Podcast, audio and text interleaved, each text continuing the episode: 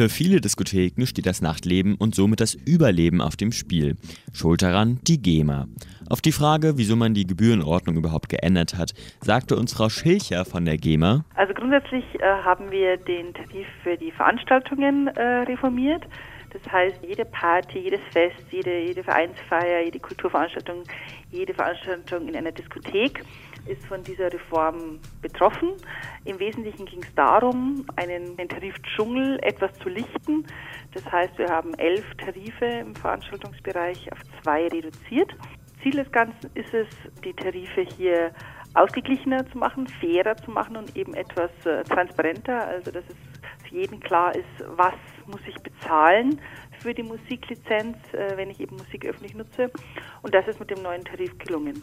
Obwohl das Ganze jetzt eigentlich erstmal recht positiv klingt, da nun alles schön einfach ist, kann auch Frau Schilcher den Frust einiger Diskothekenbetreiber nachvollziehen. Ich kann es verstehen, weil die Diskotheken bislang äh, sehr, sehr, sehr, sehr wenig bezahlt haben. Also wirklich im, im, äh, gerade für diese intensive Musiknutzung im Diskothekenbereich, ähm, also auch im internationalen Vergleich, wissen alle, auch die Diskotheker, dass hier die, die Vergütungssätze extremst niedrig äh, sind. Ähm, und jetzt sind sie sozusagen im ganz normalen Veranstaltungsbereich eingegliedert. Das heißt, eine Diskothek zahlt genauso viel wie der Verein oder das Schützenfest oder sonst jemand, der eine Veranstaltung macht, auch. Das heißt, es ist wirklich 10 Prozent für alle. Äh, die, die, die bis jetzt viel, viel mehr bezahlt haben, freuen sich sehr. Die, die bis jetzt viel, viel weniger bezahlt haben, freuen sich natürlich weniger.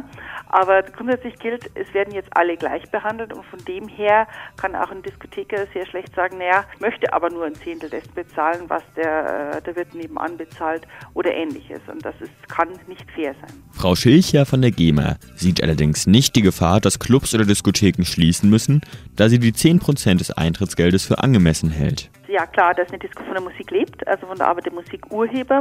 Und natürlich, dass bei einer Diskothek das Eintrittsgeld, es gibt Studien dazu, ungefähr 20 Prozent des Gesamtumsatzes ausmacht. Das heißt, 80 Prozent des Umsatzes erfolgen sowieso durch, durch den Verkauf von Getränken und, und, Speisen und Ähnlichen.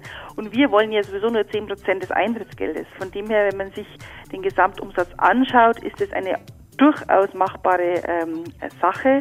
Und auch wenn sehr, sehr große Zahlen teilweise kursieren, ja, in Zukunft muss ein Club, keine Ahnung, 100.000 Euro an die GEMA bezahlen, da muss man sich überlegen, dass wenn ich 100.000 Euro an der GEMA bezahle, ja schon eine Million an Eintrittsgeldern generiert habe. Ne? Und das sind dann ja erst 20 Prozent des Gesamtumsatzes. Also wenn man das in Verhältnis setzt, sich das anschaut, dann denke ich, ist dieses sehr laute, polemische ja, Getote, das da zurzeit herrscht, doch wieder in Relation zu setzen.